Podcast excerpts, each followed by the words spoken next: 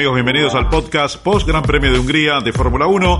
Una carrera muy pero muy interesante continuando la línea que traíamos en la máxima categoría después de los grandes premios de Austria, de Gran Bretaña y de Alemania. Como siempre, con Enrico Tornelo vamos a darles nuestras opiniones y también sobre el final a contestar sus preguntas sobre este Gran Premio de Hungría que resultó una gran carrera finalmente. Cuarta carrera consecutiva, Fer, que la verdad la Fórmula 1 otra vez vuelve a dar que hablar porque trasciende eh, los sectores del automovilismo, ¿no? Porque hemos visto en varios lados, eh, fuera del deporte también que se han comentado estas carreras, esta de Hungría también con este gran ataque de Hamilton sobre Verstappen, de Verstappen sobre Hamilton también, en algún momento las maniobras defensivas.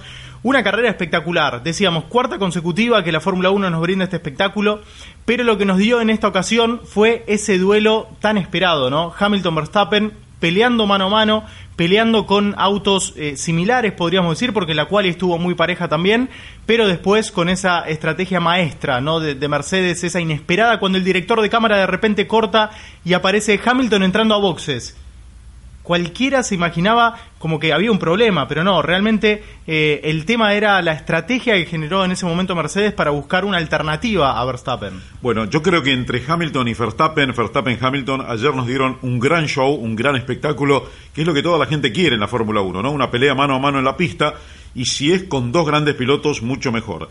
Lo que se me ocurre en este momento, y quiero decir también, es que la estrategia de Mercedes ganadora finalmente, ¿no? Hacerlo parar para ponerle gomas medias contra las duras gastadas que tenía Max Verstappen para las últimas vueltas, fue muy buena, fue diseñada por James Bowles, el hombre, el estratega del equipo Mercedes, pero esa estrategia necesita un piloto que la ejecute plenamente bien en la pista, y eso es lo que hizo Hamilton, ¿no? Porque mucha gente habla de la estrategia de Mercedes por la que ganó la carrera, pero no hay que olvidarse que Hamilton manejó las últimas 20 vueltas para hacer exitosa esa estrategia. Un poco lo que había hecho Schumacher hace 21 años en Hungría, en aquel año 98 que muchas veces recordábamos, ¿no? Claro, un Ross Brown que en aquel momento eh, las estrategias iban eran a dos paradas generalmente en ese Gran Premio y Ross Brown le dijo, bueno, paramos otra vez, pero vas a tener que hacer una diferencia de 25 segundos aproximadamente sobre Mika Hakkinen para poder ganarle.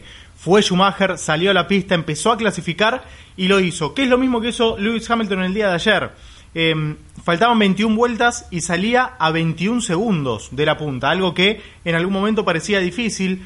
Vamos a estar en un ratito hablando a ver si eh, Red Bull tendría que haber hecho lo mismo, tendría que haber eh, respondido justamente a esa estrategia y haber parado la vuelta siguiente. Pero primero déjame destacar, Fer, los tiempos de vuelta. Decía justamente que eh, esta estrategia necesita un piloto que la ejecute. Bueno, cuando Verstappen venía girando entre 1.19.8 y 1.21 entre las vueltas 54 y 62, Hamilton no bajó de 1.18.5 a 1.18.8.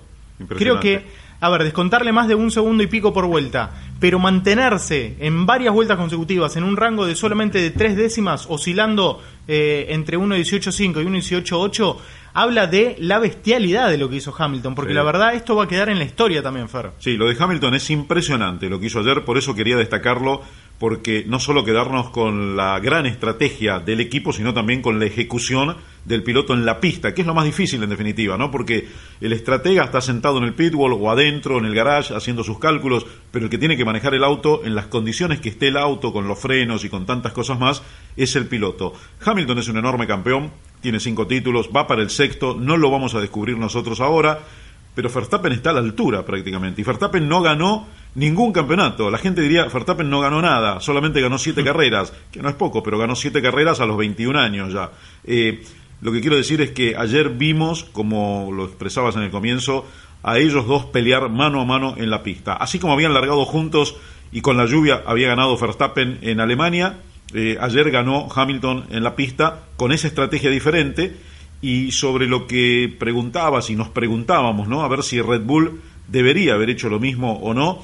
Yo creo que visto desde hoy es fácil decir que, bueno, sí, que tal vez tendrían que haber parado en la vuelta siguiente, colocar alguna goma roja blanda, aunque fuera usada porque nueva no tenía, y ver cómo podía correrle a Hamilton desde atrás las últimas vueltas. Pero ellos consideraron en el momento que era mejor quedarse con eso en la pista, tratar de aguantar y de llegar al final. También eso es bueno, ¿no? Porque sabían que había quedado 20 segundos atrás Luis Hamilton. Entonces, ninguna de las dos cosas era segura. Eh, lo dijimos ayer en la transmisión. Era un partido de ajedrez, jugadas pensadas para lo que venía más adelante, no para lo que estaba pasando en el momento. Claro, y lo que uno pensaba también eh, desde afuera, viéndolo como espectador, era, bueno, ahora Hamilton tiene que descontar todo esto, que es lo mismo que se preguntaba Luis arriba del auto, porque eh, después que sale la pista, el británico le dice al equipo, bueno, ¿y ahora cómo vamos a descontar? Lo dice después en la nota también. Era un trabajo duro el que tenía que hacer, pero finalmente lo hizo. Entonces, desde el muro del pitbull de Red Bull también dicen, bueno, está a 20 segundos, lo va a tener que hacer. Imposible no es, pero tampoco es algo tan sencillo.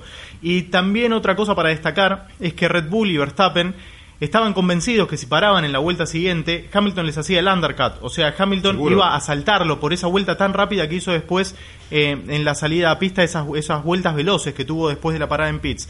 Entonces, si Verstappen sale atrás de Hamilton, después la tarea difícil le iba a quedar, por no decir imposible, le iba a decir le iba a quedar a, Verstappen de superar a Lewis Hamilton en pista con neumáticos que llevan a ser bastante similares en ese momento. Sí, en una pista difícil para superar, ¿no? Es decir, porque Hamilton lo supera a Verstappen porque Verstappen ya se había derrumbado por el rendimiento de las gomas, ¿no? no podía ofrecer resistencia. Aquí quiero marcar también un punto.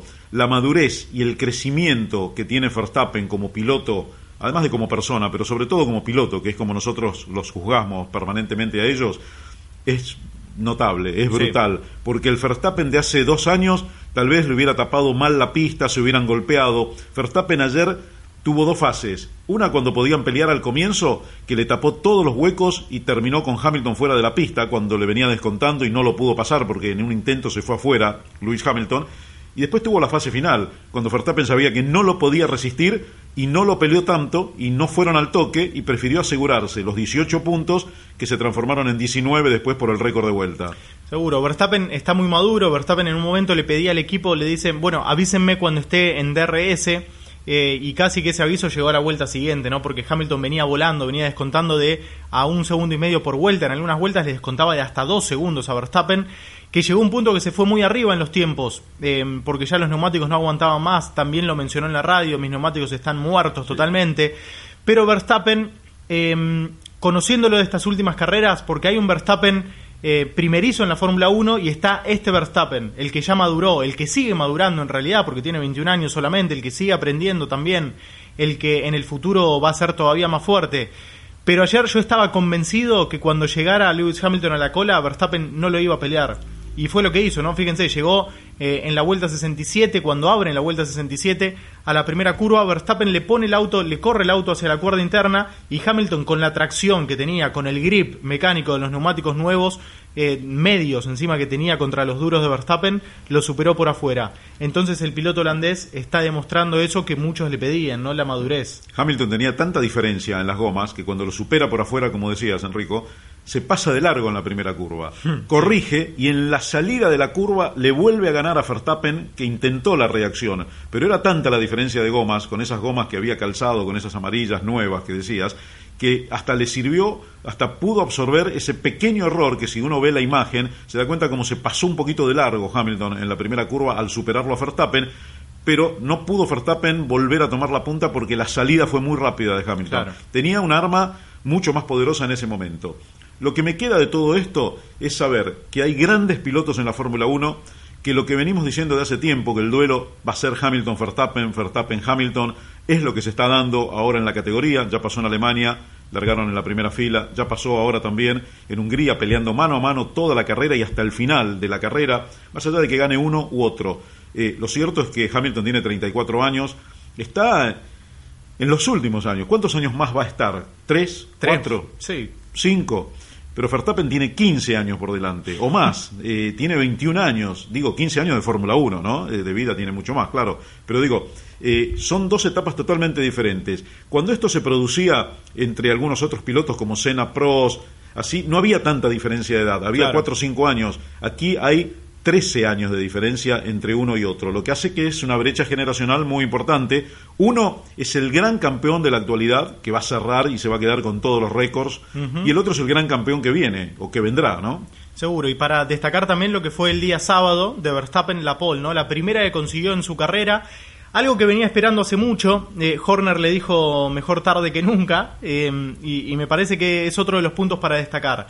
También eh, correspondiente a lo que hablábamos la semana pasada, ¿no? De cómo está creciendo Honda junto con Red Bull en la Fórmula 1, marcaron una pole position. Está bien, en Hungría no es un circuito que se necesite gran potencia, ahora hay que ver qué pasa en Spa y en Monza, que van a ser las dos carreras iniciales después del receso de verano para, para los europeos pero marcaron la primera pole position eh, para Verstappen, eh, primera pole del año también para, para Red Bull, para Honda. Y mm, qué paradoja, ¿no? Verstappen es uno de los pilotos que más le costó llegar a la pole position, porque tiene aproximadamente unas 90 carreras, no sé el número exacto, pero alrededor de 90 carreras ya, ya lleva en Fórmula 1, y así todo es el cuarto piloto más joven en conseguirla, ¿no? Lo que habla también de eh, cuánto viene corriendo Verstappen, lo adelantado, adelantado que, viene, que debutó con 17 años, eh, que según las nuevas reglas de FIA no se va a poder repetir eso porque ya van a tener que tener 18 años para la superlicencia.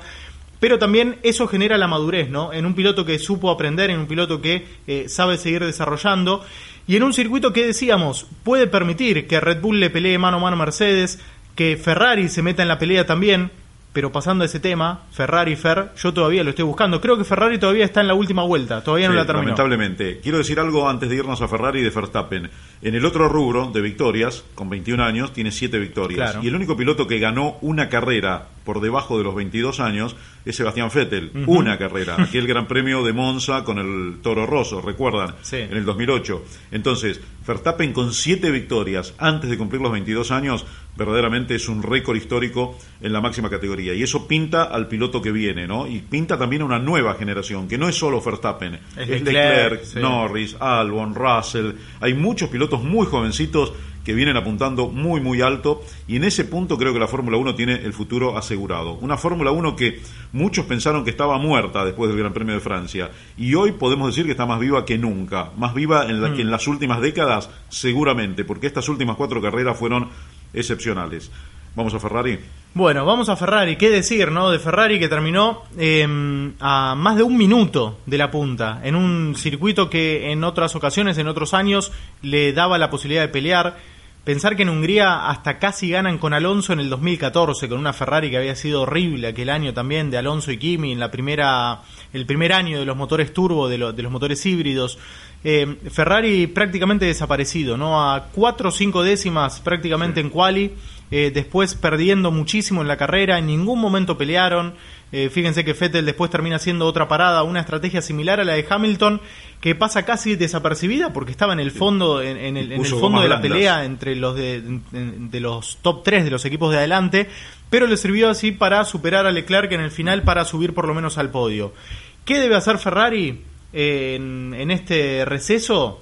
Es lo que se pregunta todo el mundo, ¿no? Eh, y allí en las redes nos preguntaban también, ¿faltará mucho para que Binotto prenda fuego la S90, la SF90? Y no sé si es prenderla fuego, uno no tiene la solución mágica, pero lo que sí van a tener que eh, quemarse la cabeza, hablando justamente de fuego, a ver qué es lo que pueden hacer en este receso para llegar a Spa y Monza, que tienen una a su favor, son, son eh, circuitos veloces de motor y eso le puede venir bien. Bueno, Ferrari tiene esas pocas chances que quedan, tiene que tratar de mejorar en el receso como dijo Fettel ayer, no sabemos cuánto van a mejorar los demás, que esa es la clave de toda esta cuestión, porque Ferrari puede mejorar, pero Mercedes y Red Bull pueden mejorar también y se mantienen las diferencias. Lo frustrante para Ferrari es que después de aquellas pruebas en Barcelona del invierno en las que parecían que iban a ser el equipo favorito, terminan con una frustración total. No quiero decir fracaso, Hablo por ahora de frustración. Fracaso evaluaremos a final del año si fue, que está más cerca de serlo que de no. Pero bueno, eh, por ahora es una gran frustración, porque los tifosi tenían esperanzas, porque el equipo tenía esperanza, los pilotos también tenían esperanza, y no pudieron hacer nada. No ganaron una sola carrera. ¿eh? De 12 carreras ganó 10 Mercedes y 2 Red Bull. 8 Hamilton, 2 Bottas, 2 Max Verstappen. Y hoy por hoy Red Bull con Honda vienen creciendo de tal manera que parece que van a ser los grandes rivales de Mercedes y tal vez el equipo a batir en la próxima temporada, como vienen, si siguen con esta secuencia, ¿no? Claro. Pero los chasis son siempre buenos, los que hace Adrian Newey. Si el motor sigue evolucionando como ha venido evolucionando hasta ahora, un motor confiable, no se rompe. A veces le, le, hacen switch a la máxima potencia y aguanta hasta el final de la carrera. No hay problemas en el motor de Honda. Entonces, quiere decir que evolucionó eh, Hamilton en algún momento del fin de semana dijo que él no estaba seguro si Honda estaba ya tan abajo de Mercedes, ¿no? Como que estaba muy próximo al rendimiento de la planta de, de poder de Mercedes. Y bueno, esa pareja Red Bull Honda con Verstappen en los comandos del auto puede llegar a ser eh, justamente el, trío que, bueno, que tengan que correr en la próxima temporada desde atrás. Claro, a ver, Ferrari tuvo chances de ganar este año, recuerden cuando venía ganando con Leclerc allí por principio de campeonato y tuvo problemas el auto. Em, ganó en pista con Fettel en Canadá, pero ese error y esa mala sanción, eh, para mi gusto, de los comisarios sobre el piloto alemán le, quitaron la victoria también es como que no supo aprovechar las chances que tuvo, ¿no? Ferrari. Eh, y es por eso que decimos, ahora viene, eh, ahora viene Spa, ahora viene Monza, y de alguna manera van a tener que mm, tomar todo lo que puedan de esas carreras, porque Ferrari, el área que está más fuerte, lo decían ayer después de la carrera, es con el motor, es en las rectas. El problema de Hungría, por eso también quedaron tan atrás, es que Hungría tiene una rectita nada más. Eh, tiene eh, esa pequeña recta con, con, el DRS que no alcanza mucho, después es muy trabado el circuito, un sector intermedio eh, muy tortuoso, con curvas a izquierda, derecha, lentas, algunas un poquito más rápidas pero si, si, en Spa y en Monza no les va bien, eh, van a tener que preocuparse. Y hoy en día siguen segundos en el campeonato de constructores, porque el segundo piloto de Red Bull es Gasly, porque si fuera un piloto que está... Si estuviera Richardo, por ejemplo. Si estuviera Richardo, claro, no digo si hubiera otro Verstappen, pero si estuviera Richardo que le supo ganar y lo supo correr muy bien a Verstappen en los años anteriores, eh, estarían tranquilamente Red Bull en el segundo lugar. Sí, porque Gasly suma poco, suma mal, suma lejos, o, bueno, puntos no tan importantes como los que sí suma Leclerc, por ejemplo, con Vettel en Ferrari, ¿no? Por eso la diferencia. Después, en el campeonato, ese tercer lugar de Max Verstappen, que está muy próximo a ser segundo, a siete puntos de Valtteri Bottas, indica que dejó en el cuarto y quinto lugar lejos a los pilotos de Ferrari que a esta altura, según Ferrari pensaba a principio de año, podían estar liderando. De hecho, el año pasado estaban liderando el campeonato con Sebastián Vettel. Después Vettel hace, va a ser un año en Spa de su última victoria. Eh, la última de Ferrari es en, Austin, con Kimi Raikkonen. Ya van muchas carreras, van 15 grandes premios también sin ganar. Me parece que la frustración eh, le va a llegar a Binotto, le está llegando también a todo el equipo. ¿Cómo salva el año Ferrari? Ferrari para salvar el año tiene que ganar Spa y ganar Monza. Aunque después no gane más, pero tiene que volver de las vacaciones ganando esas dos carreras. Si no las gana, bueno, tendrían que pensar ya, me parece a mí, por lo menos en el año que viene definitivamente, total, perdido por perdido como está este año, ya, hay que pensar en el 2020, ¿no? 2019 ya está para Ferrari, tiene que ganar, y es más, me animo a decir que como viene Ferrari, tiene que ganar Monza, ni siquiera... A ver, Spala tendría que ganar también, pero con lo mal que le está yendo, con cómo está Mercedes, con lo que ha subido Red Bull, que también hay, que ver qué pasa en estos circuitos rápidos con el motor Honda, eh, Ferrari necesita imperiosamente ganar en casa, necesita ganar eh, en Italia. Es algo que también se viene debiendo hace varios años, ¿no? Recuerdan el año pasado Fettel haciendo un trompo en la primera vuelta, peleando con Hamilton y con Kimi. Después Ferrari como que hizo una estrategia rara con Kimi Raikkonen, termina ganando Hamilton en la casa de, de la marca italiana. Em, hablabas de Gasly hace un ratito un Pierre Gasly que perdió con Carlos Sainz. No quiero hablar de Gasly porque de Gasly ya hablamos demasiado y es eh, hoy en día es algo que está bastante claro lo que pasa. Lo seguimos esperando. Lo seguimos esperando. Eh, hablemos de Carlos Sainz. Sí, Sainz se lo merece. Sainz fue la otra gran figura de la carrera, ¿no? Si Verstappen y Hamilton o Hamilton Verstappen no hubieran hecho lo que hicieron ayer en la pista, el hombre del día para mí hubiera sido Carlos Sainz. Otra vez. Porque Sainz otra vez se las arregló para llevar el auto, el McLaren, a ser el mejor del resto, a ganarle, por ejemplo, a Gasly, terminar en el quinto lugar, seguir sumando para McLaren, que le está sacando una diferencia muy importante a los que lo persiguen en el campeonato de equipos, porque McLaren está cuarto y el gran rival, que es Renault, está sexto porque ahora está quinto desde la carrera pasada Toro Rosso. Claro. Entonces, Renault todavía tiene que remontar mucha ventaja que le ha sacado McLaren si quiere terminar como el año pasado en el cuarto lugar. Y no le fue para nada bien en esta carrera de Hungría a Renault. Eh, Carlos Sainz está a cinco puntos de Gasly en el campeonato. Un piloto con McLaren, otro piloto con Red Bull. Eh, Sainz viene de mm, sumar en ocho de las últimas nueve carreras, sumó en las últimas cinco, viene de dos quintos lugares consecutivos le ganó a Pierre Gasly em, y que, Gasly después termina también siendo beneficiado por, por, una buena parada de Red Bull en los boxes otra vez y por una mala parada de McLaren con Lando Norris. Me parece que lo de Carlos Sainz em, está hablando de lo que puede dar el piloto madrileño. Realmente un joven talento, porque es otro de los jóvenes de la Fórmula 1, no hay que olvidarse de ello.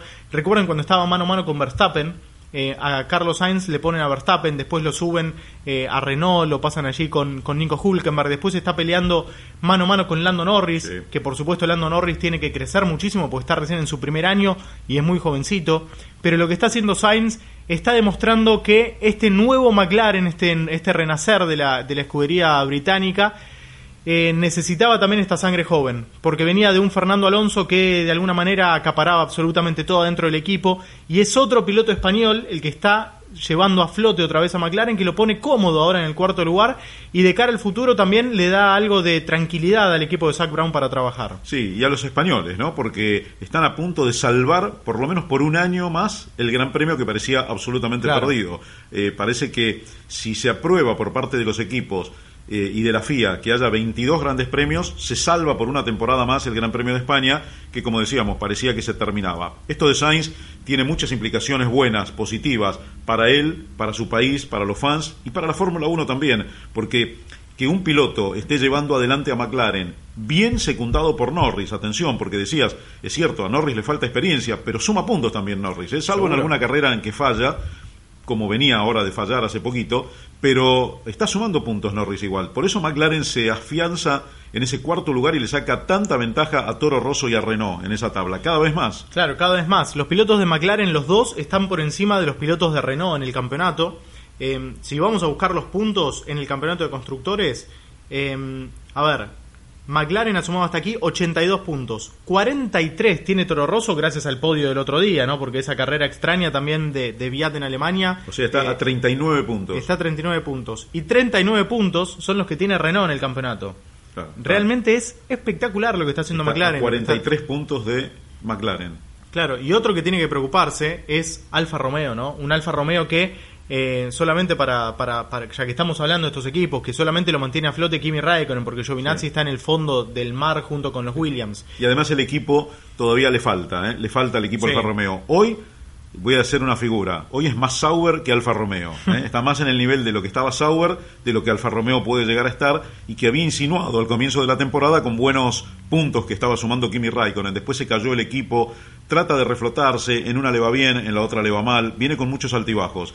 Eh, Toro Rosso está ubicado en el quinto lugar por esos 23 puntos increíbles que sumó en Alemania, que valen oro. Es el equipo que más sumó en una carrera después de los tres grandes, ¿eh? después de Mercedes. más que McLaren incluso. Sí, sí, más que McLaren, porque McLaren no llegó a sumar nunca 23 puntos. Esos 23 puntos de Alemania para Toro Rosso son oro en polvo, porque eso los va a salvar y les va a dar una muy buena posición en el final del campeonato.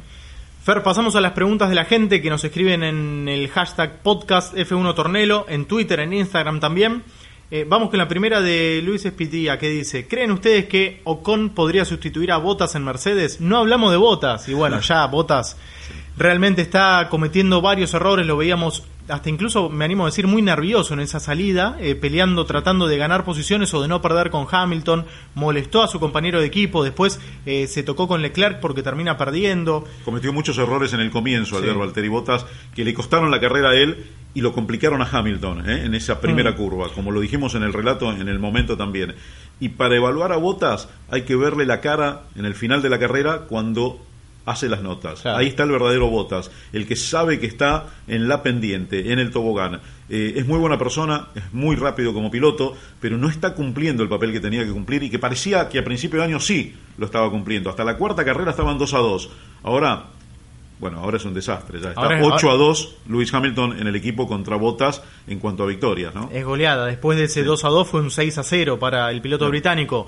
Eh, el día sábado en la transmisión alemana en la RTL, Nico Rosberg dijo que según sus fuentes internas, hoy en día está con un pie arriba Esteban Ocon y Valtteri Bottas afuera de la butaca, de la segunda butaca de eh, Mercedes. Es un paso muy difícil el que tiene que dar Mercedes, porque cuando tienen un piloto que suma muchos puntos, ellos priorizan a veces el campeonato de equipos, ¿no? Lo tienen a Hamilton para ganar el campeonato de pilotos y a Bottas para sumarle más de 200 puntos por año, para que les dé el campeonato de equipos. Si lo bajan a botas, tienen que comprobar que Ocon esté a la altura. Pero por otra parte, Ocon es joven y tiene el futuro como para transformarse también en un gran piloto. Entonces, como Ferrari tiene a Leclerc, como ninguno parece que se lo va a poder llevar a Verstappen, porque como viene Red Bull Honda, me parece que Verstappen se va a quedar en Red Bull, tiene que tener Mercedes un sustituto para cuando un día decida retirarse Lewis Hamilton. Y puede ser Ocon. Y ahora, uno se le viene inmediatamente a la cabeza el Gran Premio de Brasil del año pasado, ¿no? ¿Se acuerdan? Ocon y Verstappen a los empujones en, en el garage de la FIA ¿Qué pasa si encima ahora de Hamilton lo suben a Ocon para el año próximo y va a pelear Verstappen contra esos dos eh, pilotos, ¿no? Lo que se va a venir, una Fórmula 1 espectacular. Se va a poner más lindo todavía, ¿eh? Con Leclerc en un lado, Verstappen en otro y Ocon en otro, se pondría muy lindo. Con esto no estamos diciendo que Ocon ya está confirmado, ni mucho menos, ¿no? Es decir, lo van a lo van a evaluar ahora durante las vacaciones y el verano europeo y después, bueno, Mercedes lo anunciará finalmente a ver si va o no va Ocon, si se queda o no se queda Valtteri Bottas.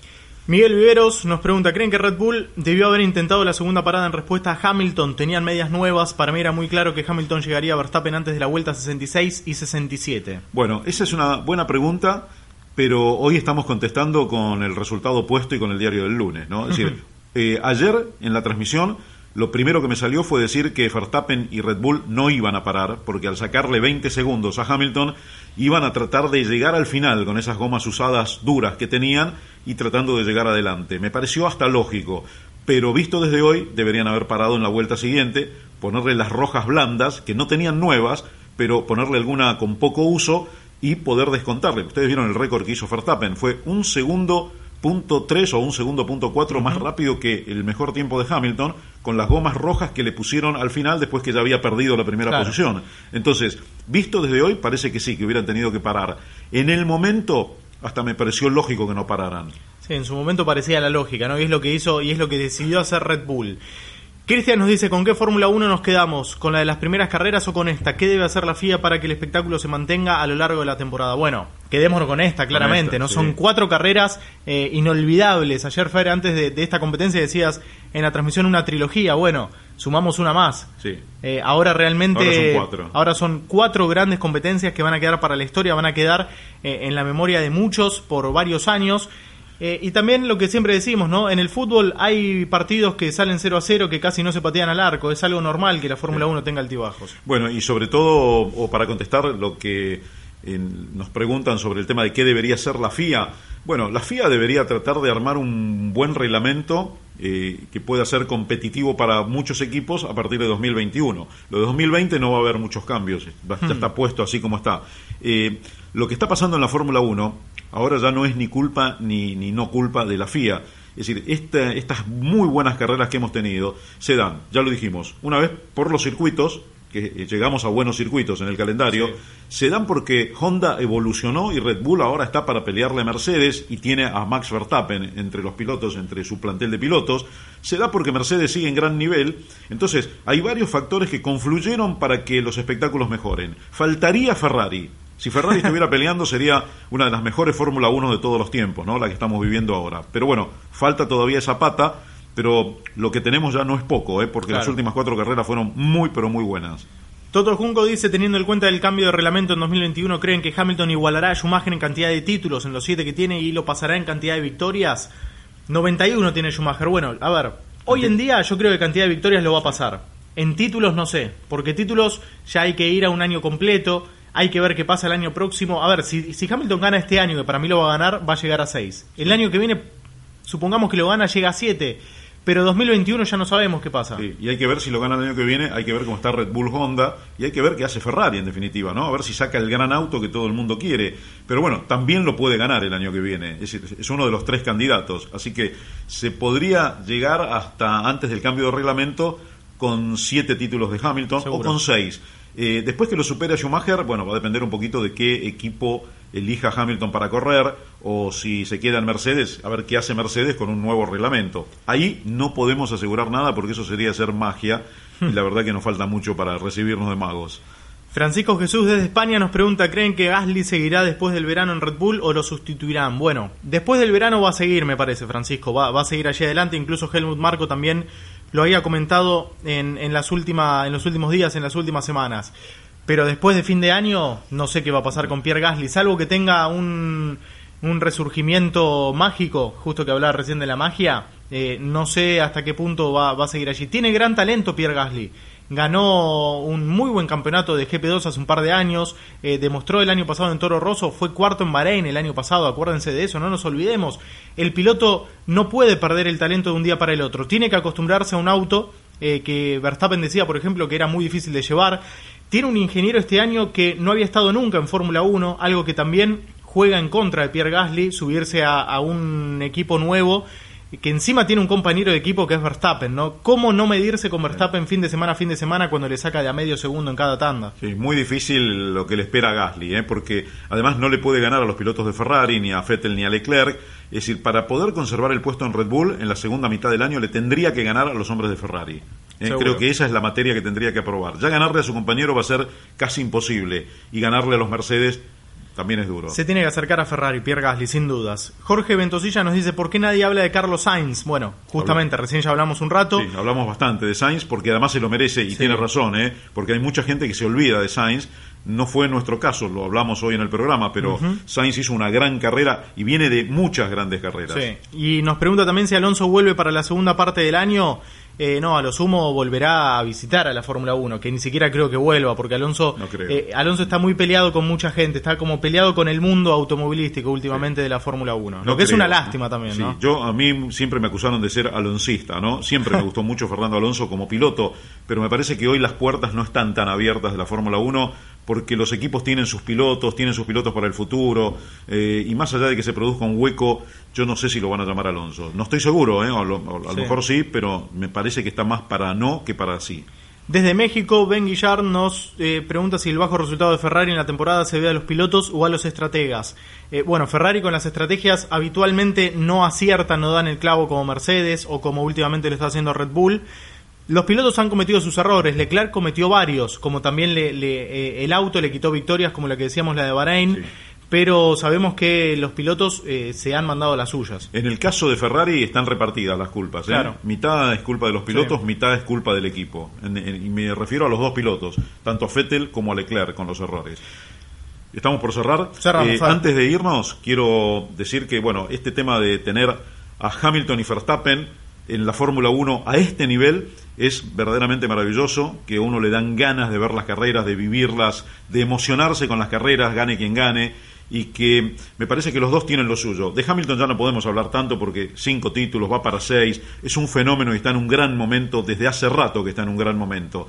Y de Verstappen lo que quiero decir es que la madurez que adquirió ya le permitió no enloquecerse cuando sabía que iba a perder la carrera. Y se mm. bajó del auto, felicitó a Lewis Hamilton, con una sonrisa encaró los micrófonos, dijo que con esas gomas no tenía cómo pelear, que sabía que la perdía, y eso demuestra también que está en otro nivel. Subió otro escalón en su madurez como piloto, y eso lo va a acercar también a ganar algún campeonato en el futuro. Seguro, y como le preguntaban después de la carrera si iba a tener un receso tranquilo, Verstappen dijo, bueno, va a haber varios que van a tener recesos peores que el mío. Eh, y realmente creo que de esa manera queda pintado cómo termina la primera parte de la temporada, amigos.